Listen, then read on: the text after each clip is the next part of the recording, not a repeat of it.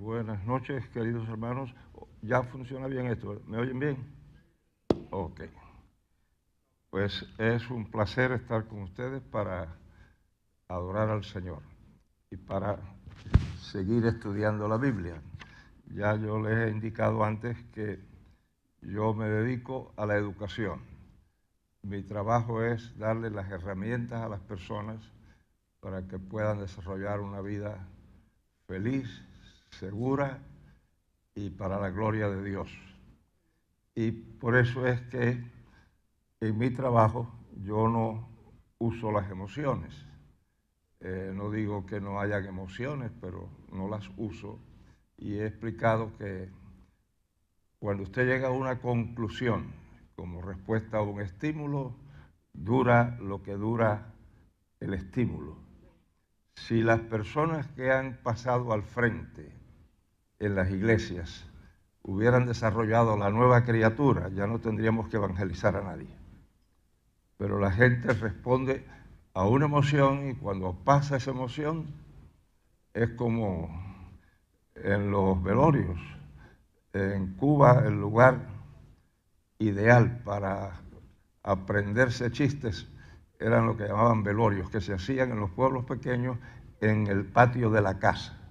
Ponían unos, unos bombillos grandes y entonces repartían ron, tabaco, cigarro, queso, galletitas, café y el ritual era ir a donde estaban los dolientes, decirle eh, que lo lamentaban y siempre preguntaban de qué murió la persona. Siempre preguntaban eso.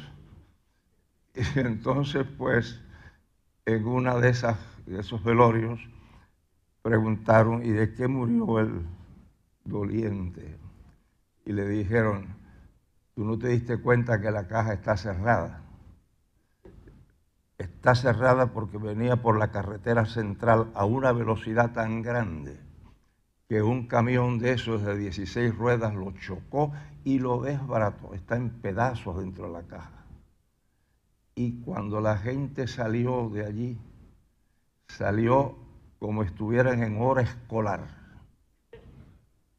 hasta que se les disipó la imagen del muerto y entonces volvieron a acelerar. Eso es lo que se consigue con las emociones. Yo no digo que uno no tenga emociones, pero la Biblia habla de aprender.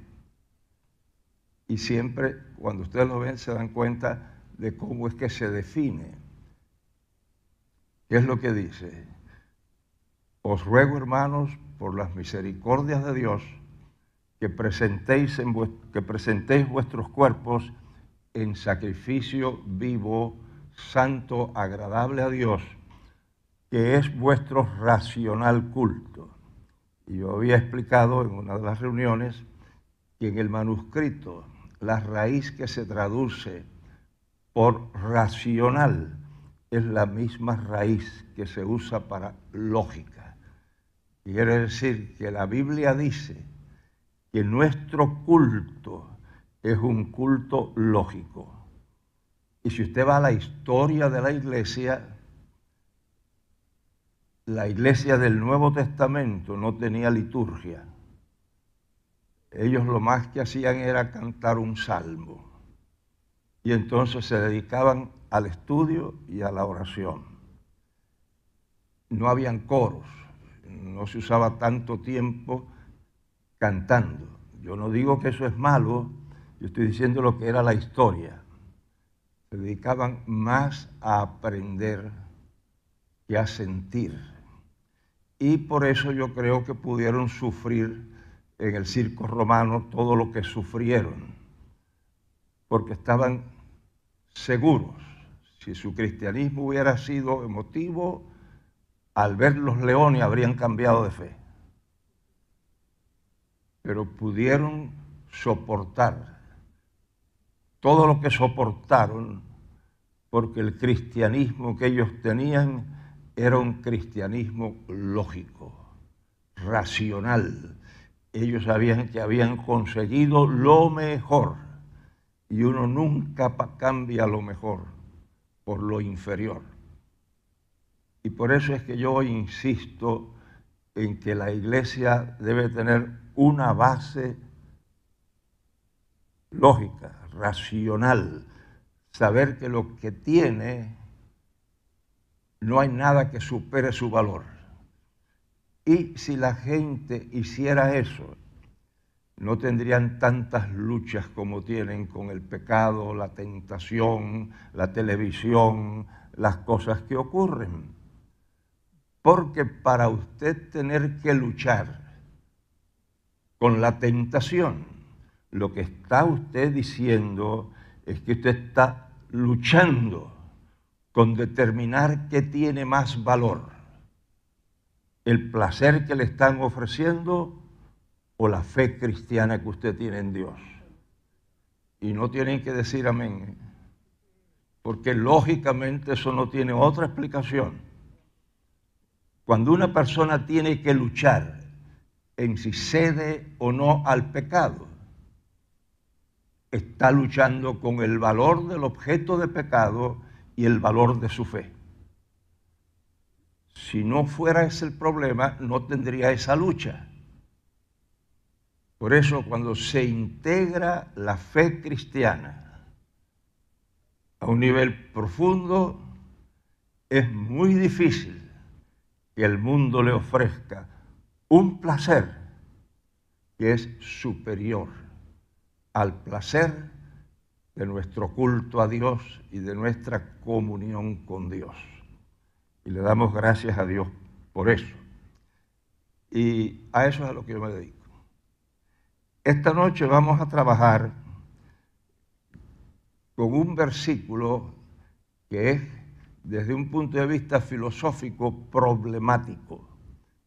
Es Primera de Pedro, capítulo 3, versículo 13, que dice, ¿y quién es aquel que os podrá hacer daño si vosotros insistid en hacer bien? Ahora, ustedes saben que en nuestro idioma tenemos una interrogación que es gramatical, que es un símbolo. Y tenemos una interrogación que pide información, cómo se llega de aquí al aeropuerto. Pero tenemos una interrogación que es retórica, que no pide información, sino que en la pregunta va implícita una respuesta negativa. Entonces, si ustedes quitan la retórica de este versículo, ustedes lo convierten en una afirmación y deja de ser una pregunta. Y entonces la afirmación es, nadie te puede hacer daño si tú insistes en hacer bien. Pero entonces cuando usted quita la retórica, usted convierte esa afirmación en lo que desde un punto de vista filosófico es una afirmación problemática. ¿Y qué es, desde un punto de vista de la filosofía, una afirmación problemática? Pues una afirmación que sugiere una serie de interrogantes a los cuales no da respuesta. Si tú dices, nadie te puede hacer daño, surge la pregunta, si me roban el carro, ¿me hicieron daño o no me hicieron daño? Oye, qué bendición que me robaron el carro, muchachos. Yo no sé cómo no me lo robaron antes. Estás loco, chico. Si te caes y te rompes una pierna, porque una persona te puso un palo delante y te hizo tropezar y te caíste, no te hizo daño. Entonces, ¿cómo es que Pedro se atreve a afirmar que si tú insistes en hacer bien, nadie te puede hacer daño? Pues ahí es entonces donde hay que pensar con el versículo. Y hay gente que toma la Biblia y la ley sale corriendo por ahí. Porque hay gente que lee la Biblia con cierto temor. Por ejemplo, hay personas que para acostarse siempre leen el Salmo 91. para no tener pesadillas. Y lo leen casi dormido, porque no se atreven a cerrar los ojos si no hacen eso. Bien, entonces, eso no es estudiar la Biblia. Estudiar la Biblia es desmenuzarla. Y a veces uno tiene problemas con la Biblia. Por ejemplo, no sé si a ustedes les ha pasado, pero Romanos 8:28 me costó a mí bastante trabajo. Porque Romanos 8:28 dice, y sabemos que a los que a Dios aman, todas las cosas les ayudan para bien. Y a mí eso me creó problemas, porque yo no leo la Biblia como algunos dicen que la leen, que es la palabra de Dios y lo que ella diga yo lo creo. No. Yo tengo que buscarle el sentido. Porque dicen las malas lenguas, yo no sé si esto es verdad o es un dicho, que un predicador español dijo, la Biblia dice que una ballena se tragó a Jonás. Pero si en lugar de decir que una ballena se tragó a Jonás, dijera que Jonás se tragó una ballena, yo lo creería porque está en la palabra. Yo no. Si dijera que Jonás se tragó una ballena, o Jonás no era un hombre o la ballena era una sardina. Porque un hombre no se puede tragar una ballena, chicos. Entonces, ¿cómo dice la Biblia que todas las cosas ayudan para bien? Si la vida está dividida en segmentos que por definición son malos y otros son buenos. Entonces yo luché y luché y luché. Y pueden decir, oye, pero tú no tienes fe, tú no crees, tú esto, lo otro. No, no, no. Hasta que me encontré con una versión y por eso yo les recomiendo a la gente que tengan la mayor cantidad de versiones posibles. Porque lo que nosotros tenemos no son traducciones de la Biblia, sino versiones de la Biblia. Y una traducción es cuando usted toma la palabra de un idioma y la ha volcado en la palabra de otro idioma que corresponden exacta y rigurosamente la una a la otra.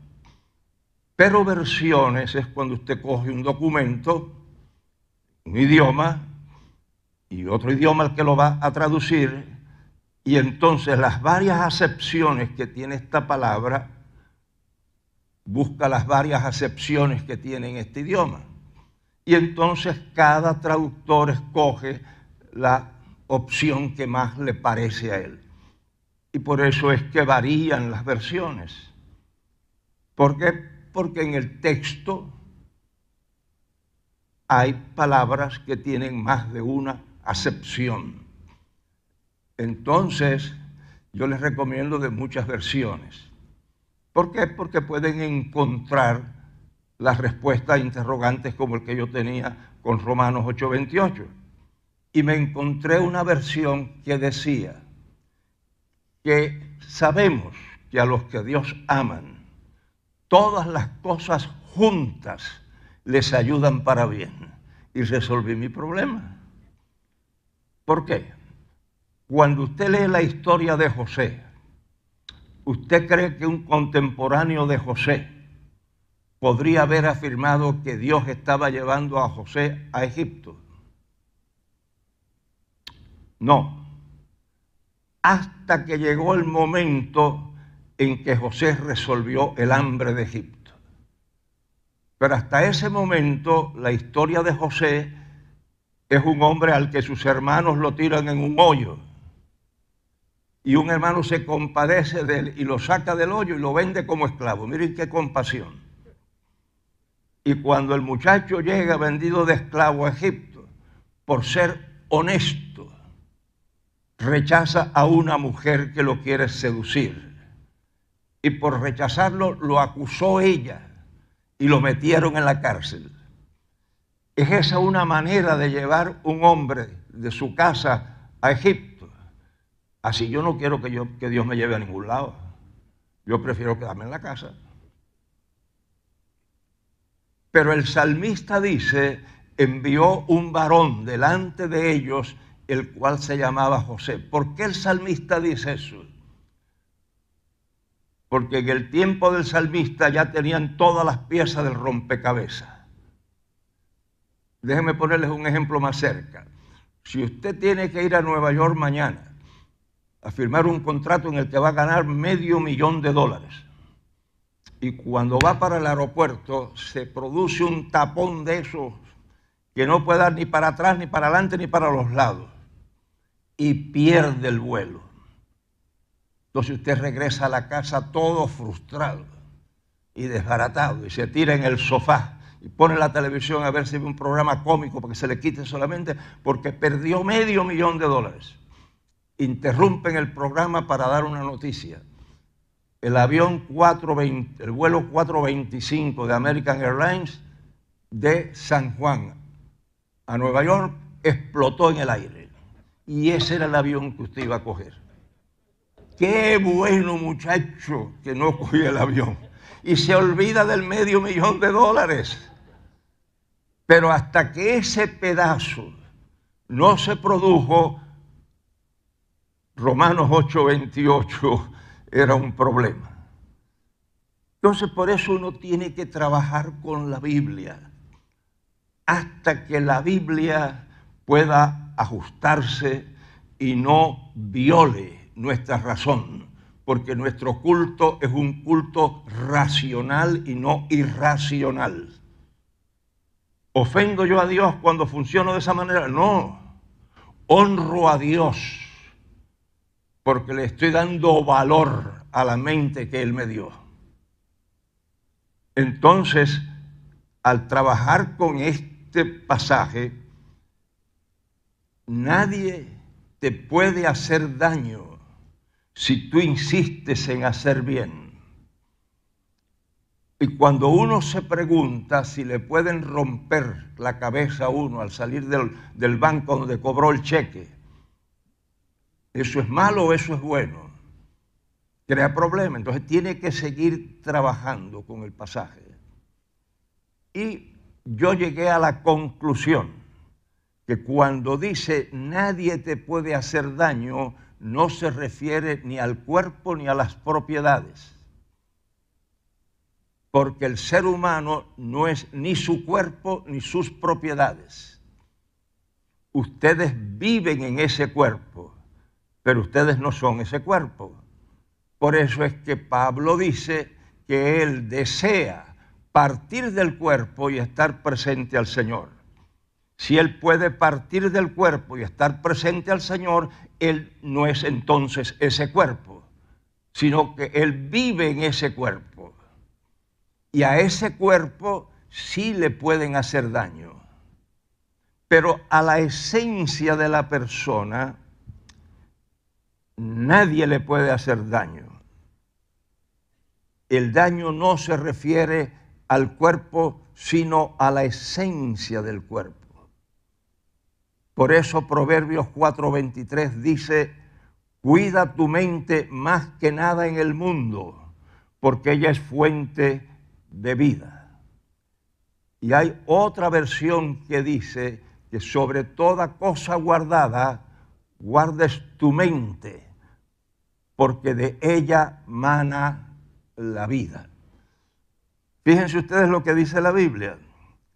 Es lo que acaba de decir Pablo en, en 2 Corintios 5.8. Estamos confiados y más quisiéramos estar ausentes del cuerpo y presentes con el Señor. Y en 2 Corintios 4:16, por tanto, no desmayamos. Antes, aunque este nuestro hombre interior, exterior se va desgastando, el interior, no obstante, se renueva de día en día. El nivel de la realidad humana no puede ser afectado por nadie. El único que puede afectar ese nivel es uno mismo. Y observen lo que dice la Biblia. Apocalipsis 3:20. He aquí, yo estoy a la puerta y llamo. Si alguno oye mi voz y abre la puerta, yo entraré a él y cenaré con él y él conmigo. la implicación o la deducción lógica es que si yo no abro la puerta, ¿qué hace el, el Señor? ¿La rompe? Porque es Dios soberano. No, si Él dice, yo estoy a la puerta y llamo, si alguno abre la puerta, yo entro y ceno con Él y Él conmigo. La implicación lógica es que si yo no abro, Él no entra.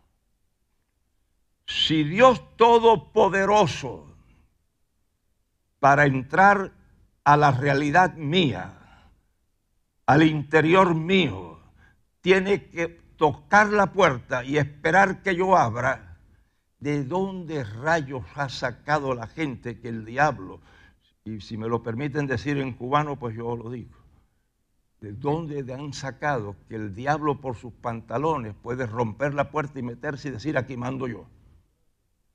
No, chico, lo único que él puede hacer es tocar la puerta y yo se la abro o no se la abro. Porque miren ustedes lo que la Biblia dice, ni deis lugar al diablo.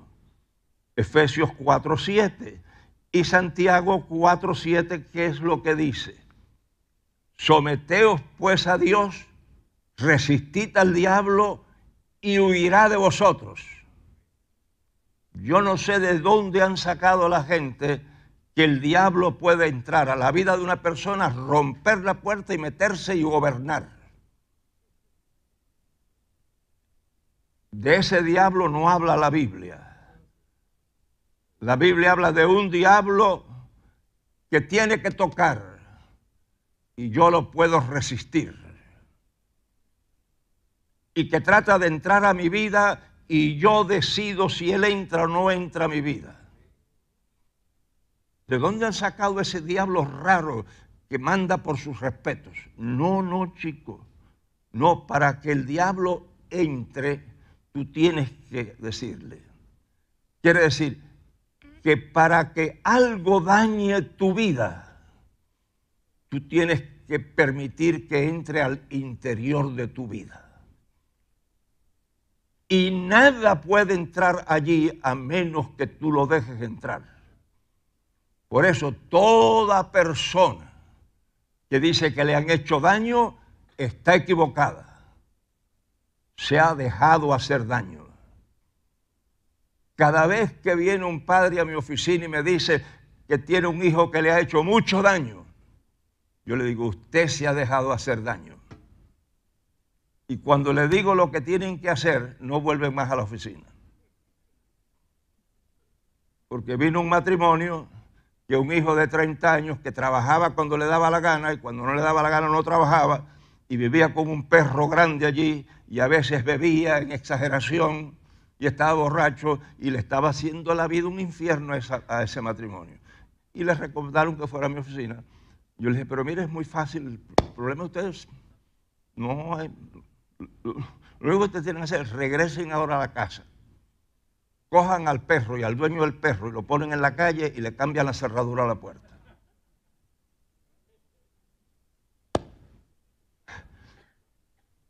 Pero ni sacaron al perro, ni al dueño del perro, ni le cambiaron la cerradura y siguieron fregados. Le dije yo a un hombre, que vino a quejarse de lo que su mamá le hacía. Que él, la mamá, fíjense ustedes, él vivía en la misma calle de la madre y cuando salía para el trabajo en su carro, pasaba por frente a la casa de la madre. Y la madre lo esperaba en el portal de la casa, balconcito alto. Y cuando él pasaba le decía, adiós huérfano. Y el hombre sufría muchísimo y le dijeron que fuera a mi oficina. Y yo le dije esto, pero usando como una especie de metáfora que pensé que la entendería, ¿no? Pero pensé que no me la entendió. Dije, lo que tienes que hacer con tu madre es acostarla boca abajo y enterrarla. No volvió más. Parece que él entendió que era literalmente que la tenía que matar. No, chico. Al que te hace daño, tú no lo tienes que matar ni lo tienes que maldecir lo que tienes es que erradicarlo de tu mente Y él o ella vive allá y yo vivo acá. Pero no guarda resentimiento ni nada. Ahora, hay padres que me... Ustedes estuvieron, porque no sé si estuvieron cuando yo conté lo del muchacho, que le pagaban la universidad y le pagaban el apartamento y le compraron un carro y le compraron también, le dieron una tarjeta de crédito. Le tuvieron que alquilar un apartamento porque él quiso estudiar en una universidad que no, era, no estaba en Miami.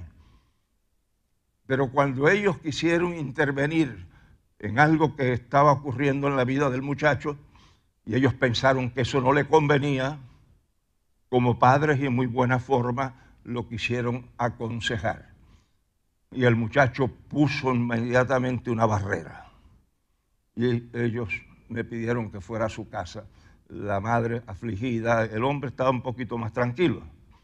Yo le dije, miren, es muy fácil la situación. Ustedes no tienen hijos, el hijo de ustedes murió.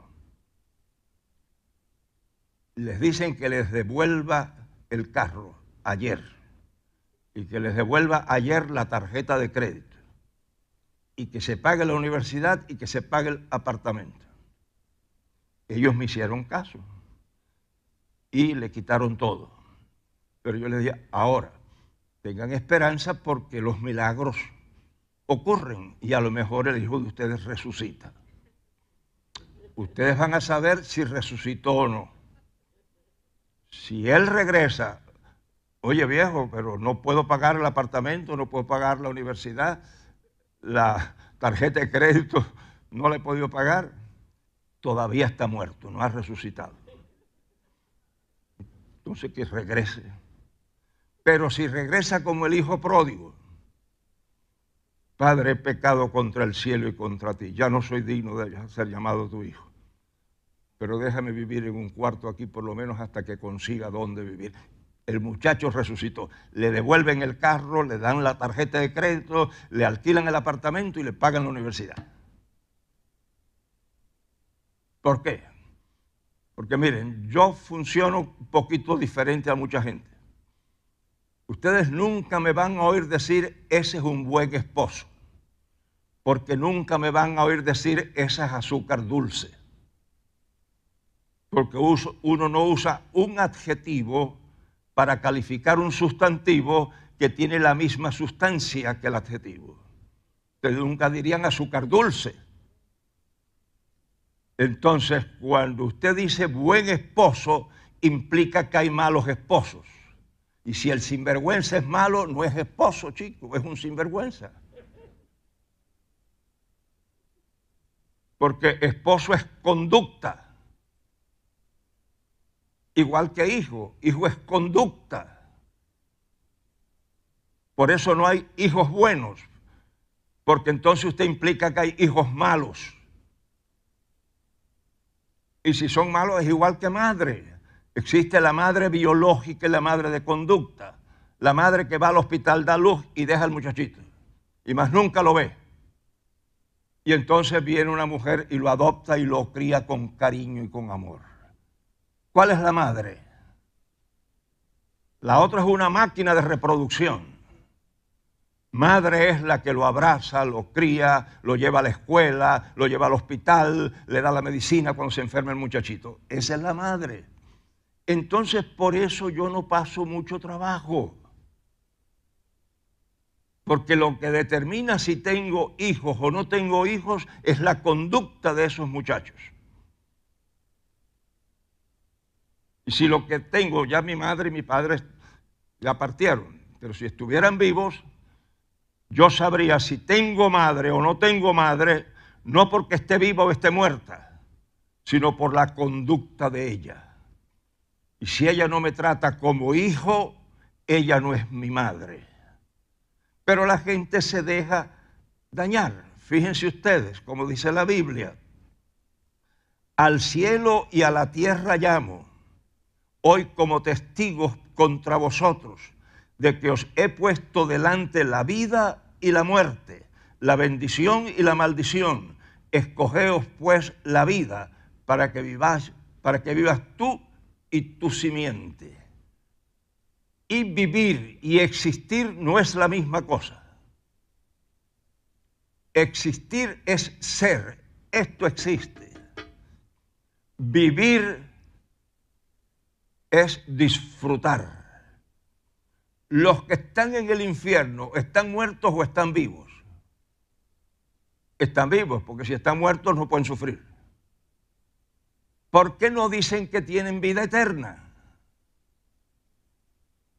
¿Por qué tienen vida eterna los que están en el cielo?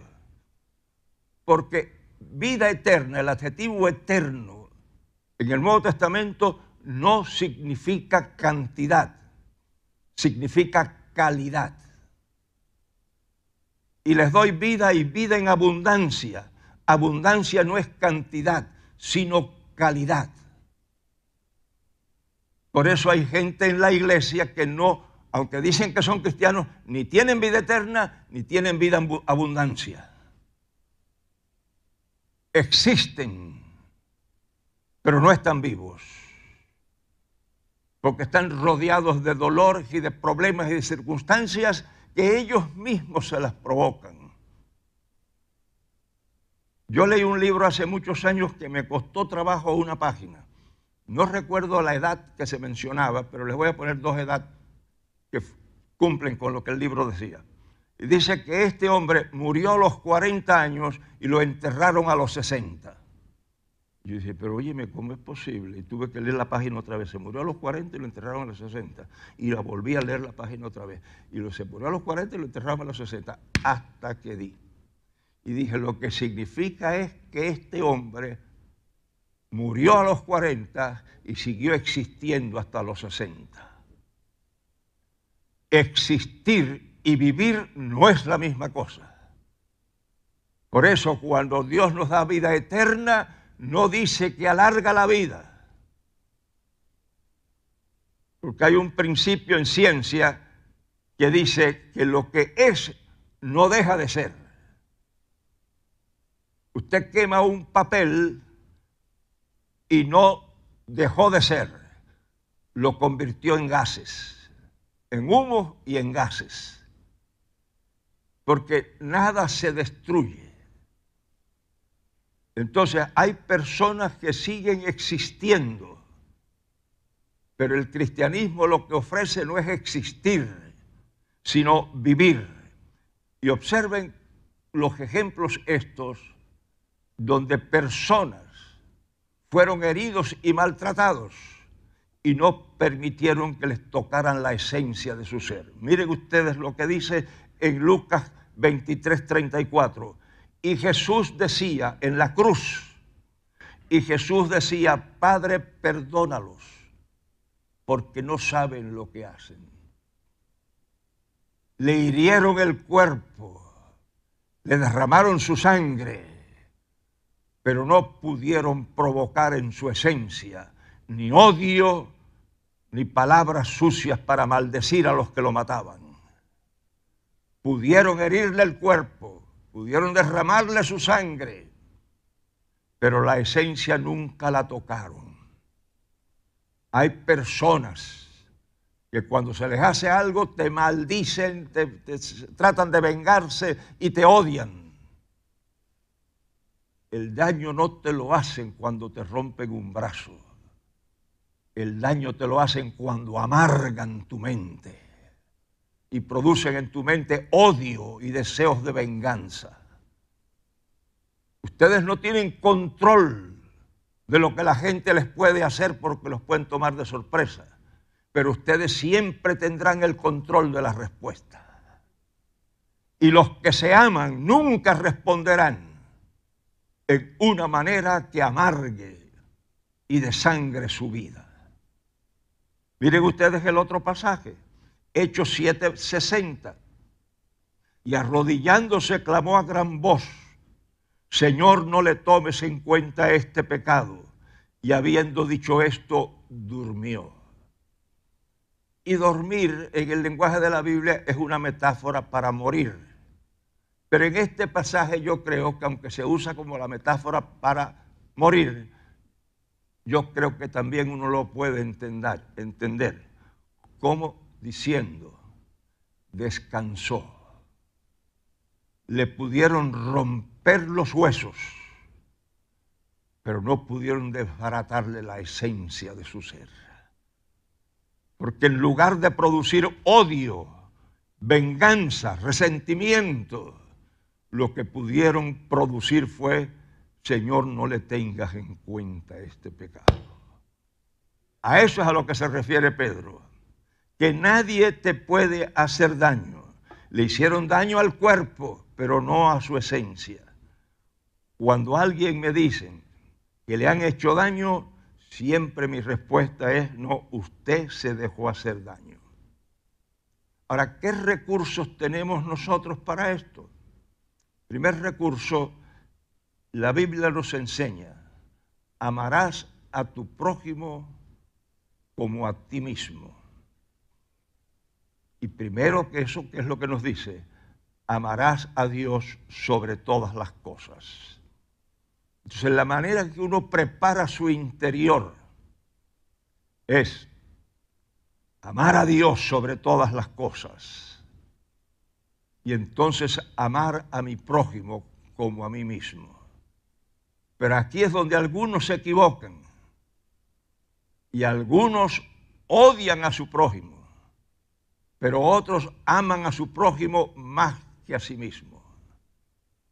Hay padres que aman a los hijos más que a ellos mismos. Y cuando un padre ama a un hijo más que a sí mismo, está pecando. Porque pecar no es irse a la calle y matar a alguien. Pecar es violar un mandamiento de Dios.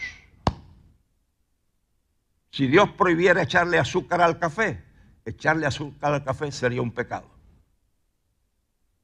Entonces cuando Dios dice, amarás a tu prójimo como a ti mismo, tus prójimos son tus amigos, pero también son tus familiares. Y la medida del amor a ellos es la medida del amor que tú te tienes. Y hay padres que viven en la ruina porque todo el dinero lo invirtieron en sus hijos. Y ahora el hijo vive en una tremenda casa, se hizo un profesional y ellos están viviendo en un apartamentito alquilado. No, Usted no puede amar a, un hijo más que a usted mismo. Usted lo que no lo puede es amar menos que a usted mismo. Hay otro pasaje todavía más grave. Dice la Biblia, los injustos no poseerán el reino de los cielos. Usted no puede ser injusto con nadie. Y en nadie está incluido usted. En el momento en que usted para ayudar a una persona es injusto con usted mismo, usted no está haciendo una obra de caridad, usted está pecando y arriesgando su cielo, porque los injustos no poseerán el reino de los cielos. Y usted no puede ser injusto con nadie y en nadie está incluido usted. La gente se ha confundido con lo que es el amor cristiano. No. Usted nunca debe de permitir que un familiar o un amigo le pida que usted haga por él o por ella lo que sería detrimental para usted mismo. Eso es pecado. Porque usted no puede ser injusto con nadie y en nadie está incluido usted. En el momento en que un hijo le pide a usted algo, que es un sacrificio perjudicial, no se está portando como su hijo. Porque lo que debe de pensar un hijo es en cómo puede ayudar la vida de su padre y no cómo puede arruinársela. Y no tienen que decir amén. Porque ya yo les he dicho a los que han estado aquí antes que cuando un predicador dice, ¿cuántos pueden decir amén? Está pidiendo agua por seña. Está diciendo, ayúdenme a convencerme que lo que dije es verdad. No, yo nunca digo nada que no estoy seguro que es verdad. Que lo crean ustedes o no lo crean, eso es otra cosa.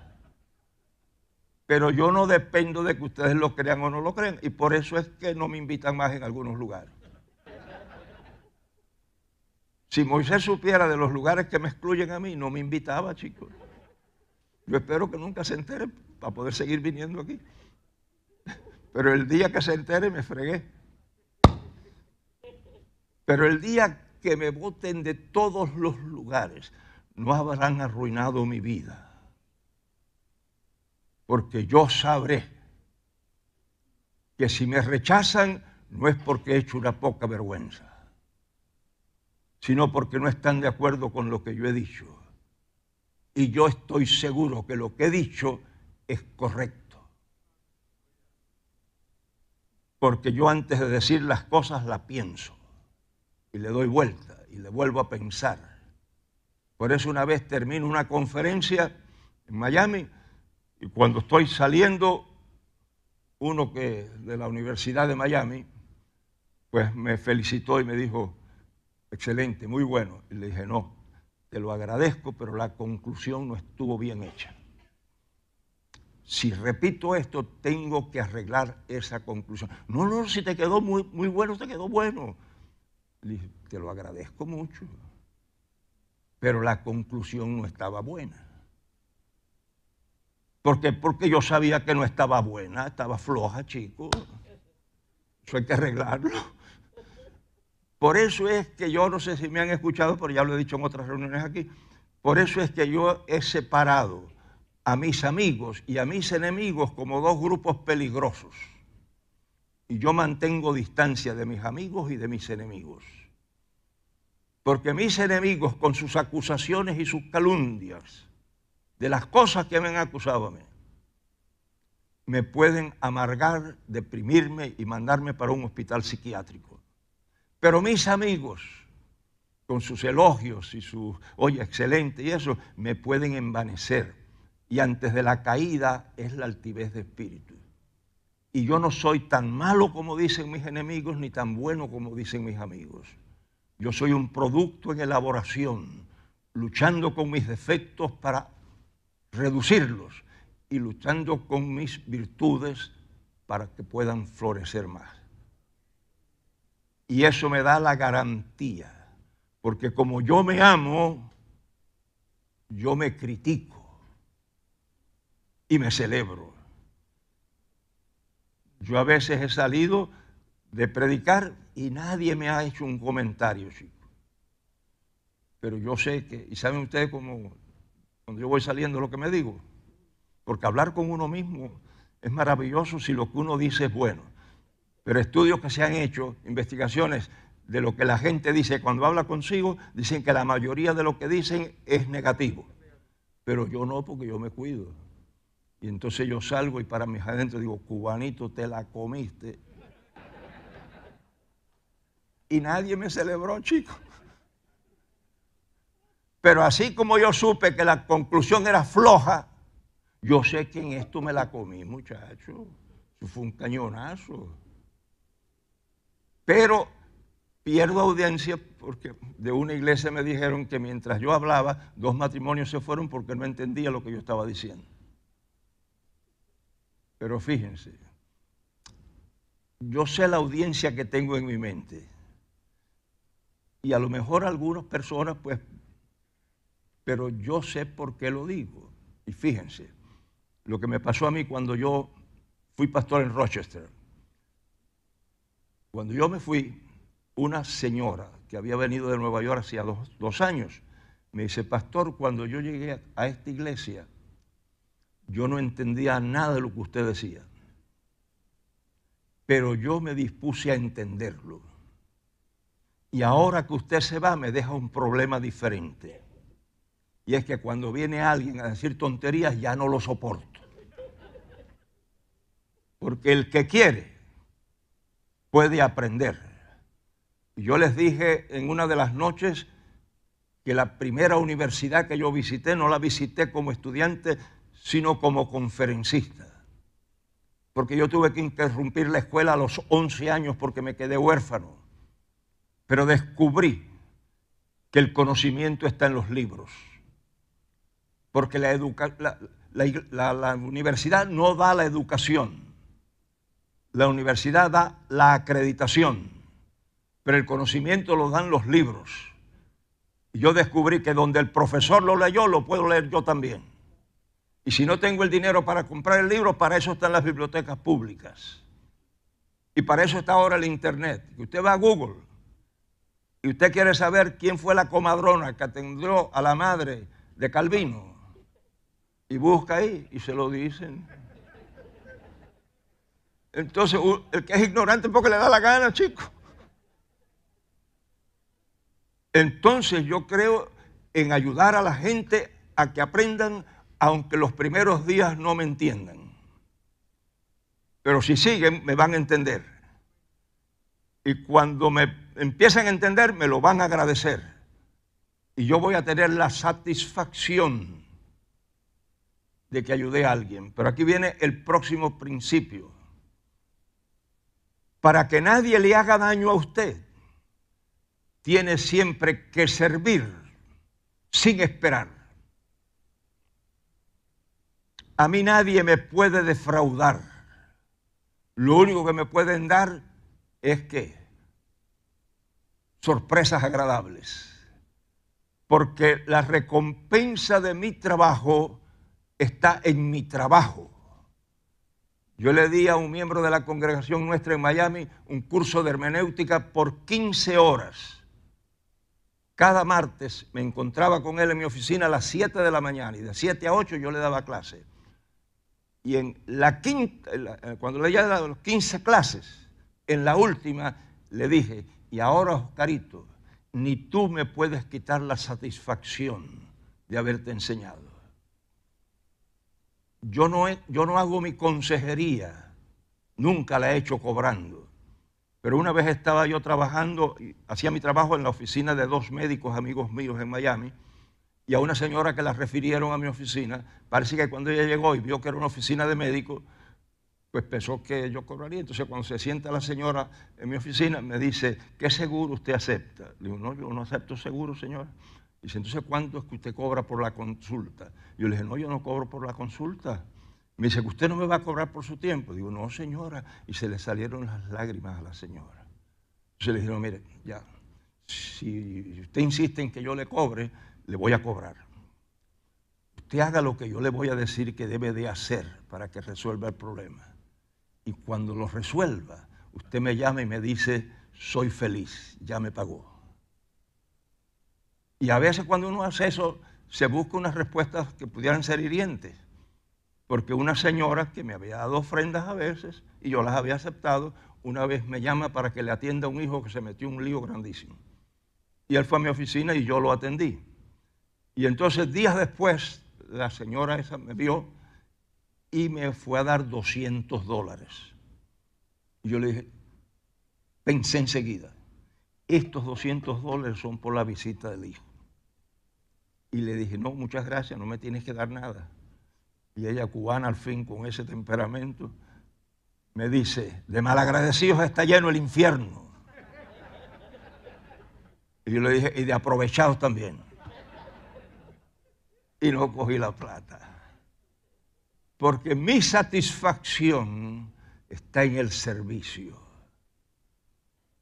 Y cuando tú sirves sin esperar, nadie te puede defraudar.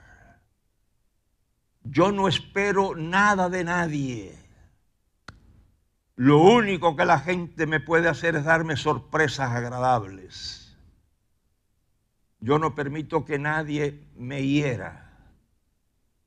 Y cuando me dicen cosas hirientes, la respuesta nunca es ofensiva ni hiriente. Porque lo que te hace daño no es lo que tú haces, sino cómo respondes a lo que tú haces. Es claro ese concepto. Y lo que te hacen tú no lo puedes controlar. Pero cómo tú reaccionas sí lo puedes controlar. Y por eso es que la Biblia nos enseña las cosas que nos enseña. Orad por los que nos maldicen.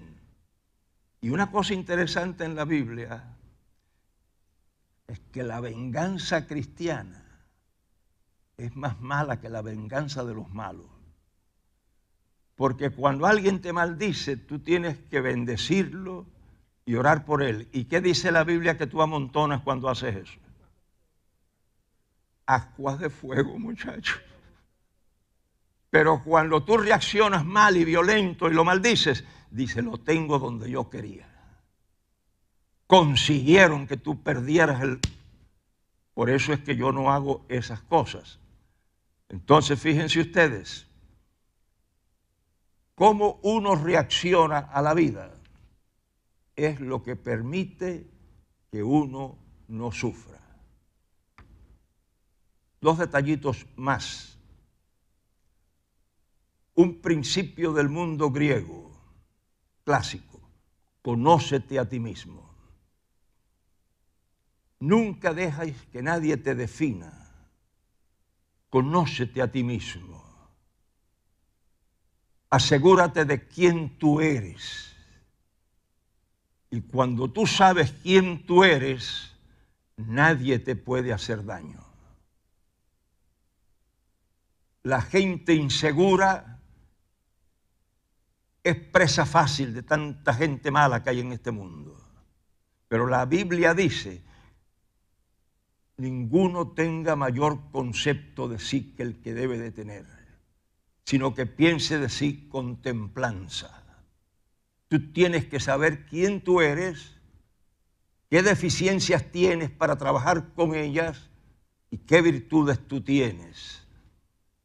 Y al no dejarte definir por nadie, nadie te puede mover el tapete. Fíjense ustedes lo que dice aquí la Biblia, Lucas, bendecid a los que os maldicen y orad por los que os calumnian. El sentido de identidad. ¿Quién tú eres? ¿Quién soy yo? Y una cosa más, sana autoestimación la Biblia dice, digo pues por la gracia que me ha sido dada a cada cual que esté entre vosotros, que no tenga más alto concepto de sí que el que debe tener, sino que piense de sí con mesura, conforme a la medida de fe que Dios repartió a cada uno. Finalmente, otra de las cosas que nos ayuda a nosotros es poder vivir siempre contentos con lo que tenemos y somos. Miren lo que dice este pasaje. No lo digo porque tenga escasez, pues he aprendido a contentarme cualquiera que sea la situación. Sé estar en escasez y sé tener abundancia. En todo y por todo estoy enseñado, así para altura como para hambre, para tener abundancia como para padecer necesidad. La palabra contentarme aquí es una palabra compuesta con el prefijo auto y otra, raíz que significa suficiencia. Literalmente se puede decir que lo que él está diciendo es, he aprendido a ser autosuficiente. Y nosotros vivimos en una sociedad ya no de consumo. Si usted va a la secuencia del progreso de la sociedad, la anterior etapa era etapa de consumo. Ya esta no es una sociedad de consumos. Desde un punto de vista de la economía, es una sociedad de desperdicio. La gente está empeñada hasta aquí, porque tiene que cambiar el carro y, tiene que pintar. El vecino mío puede pintar su casa y me dice, oye, mira, ya el vecino pintó la casa. Ay, qué bueno. ¿Tú no la vas a pintar? No, porque no hace falta que la pinte. Yo entré a una reunión y me dice una señora, pastor, ya esas guayaberas, porque a mí me encantan las guayaberas. Y me dice, pastor, ya esas guayaberas no se usan. Yo le dije, ¿cómo yo la uso? Y seguí caminando lo más tranquilo. Cuando el poliéster dejó de usarse, porque yo dejo de usar un pantalón cuando se rompe, chico. Y antes de eso yo busco quien me lo sursa. Cuando yo lo voto, porque hay que votarlo, chicos.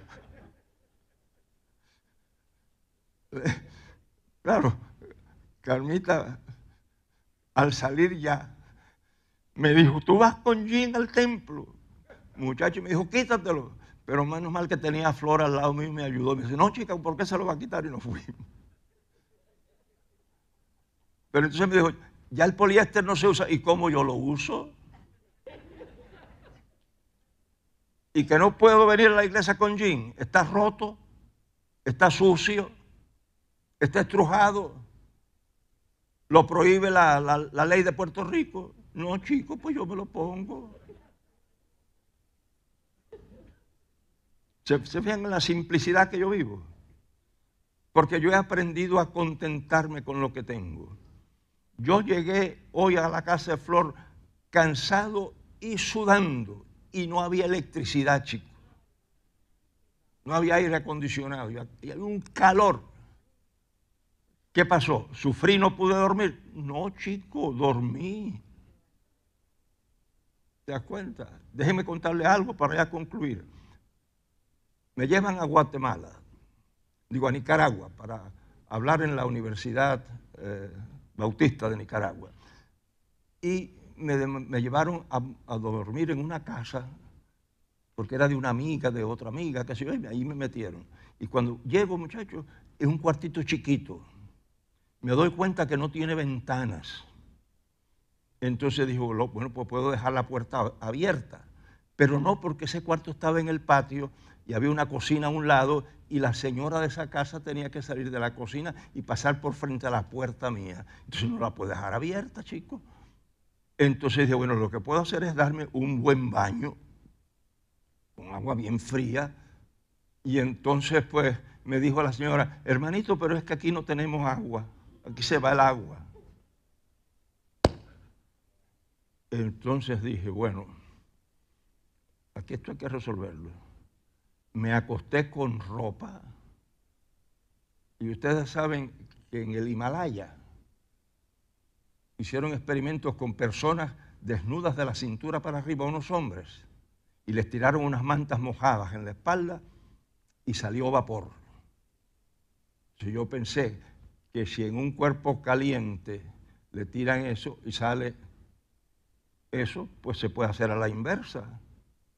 Y entonces me acosté y en lugar de luchar con el calor y con esto y con lo otro, porque la mente puede ser tu mejor amigo o tu peor enemiga, Señor, tengo que dormir, tengo que descansar. Mañana por la mañana yo tengo que dar una conferencia en la universidad. Y se dijo, y me quedé dormido y al otro día me levanté como un cañón. Porque lo que había para dormir era ese cuarto. Me voy a desvelar toda la noche peleando con el cuarto. No, chico, si me pongo a pelear con la situación, mejora no mejora. Por eso es que la Biblia, miren ustedes lo que dice. ¿Y quién es aquel de vosotros que por mucho que se afane, añadirá a su estatura un codo? Cuando tú te buscas todos esos líos y todas esas luchas, lo que haces es enredar más tu problema. Entonces tú te ajustas a tu realidad. Y por eso es que yo, en la vida, ajusto mi vida siempre a la realidad. ¿Por qué? Porque mientras más rápido te ajustas a la realidad, menos sufres. Yo no me explico por qué hay personas que dicen, ¿tú sabes lo que es que a los 50 años me venga a doler esta rodilla? Yo digo, ah, tú querías que te empezara a doler a los 5 años. Chico, dale gracias a Dios que por 50 años no te dolió. Y saben que esto está probado. Cuando tú hablas con el dolor, el dolor cede. Tú quieres que suba el dolor, repítelo mucho, repítelo mucho y quéjate mucho, hasta que explota, chico. Porque el dolor es lo más enigmático de la medicina. No sé aquí, pero en la mayoría de los países el médico te pregunta del 1 al 10 cuánto te duele. Porque se puede medir la sangre, la densidad de la grasa, de los huesos, de todo, pero no el dolor. Y a mí me dijo un, eh, de aquí, de Puerto Rico, amigo mío desde que era muchacho, cuando yo estaba en la Academia de Discípulos de Cristo de, de Capellán, y él ahora es un neurólogo en la Universidad del Sur de la Florida. Y él me dijo, Gerardo, si un paciente viene y me dice que le duele, yo lo que puedo decir es que no hay razón médica para que le duela, pero no puedo decir que no le duele. Y eso se usa en el seguro para fraudes. Porque cuando sales del carro así, me duele, no hay manera de probar que no te duele. Entonces uno puede agigantar la oscuridad, y el dolor, o uno puede reducir el dolor. Carmita nunca me ha oído a mí quejarme y llevamos muchos años de casado. Pero cuando alguien me diga, ¿qué gano con decir, ay, ay? Yo lo voy a empezar a hacer. Señor me los bendiga y me los cuide.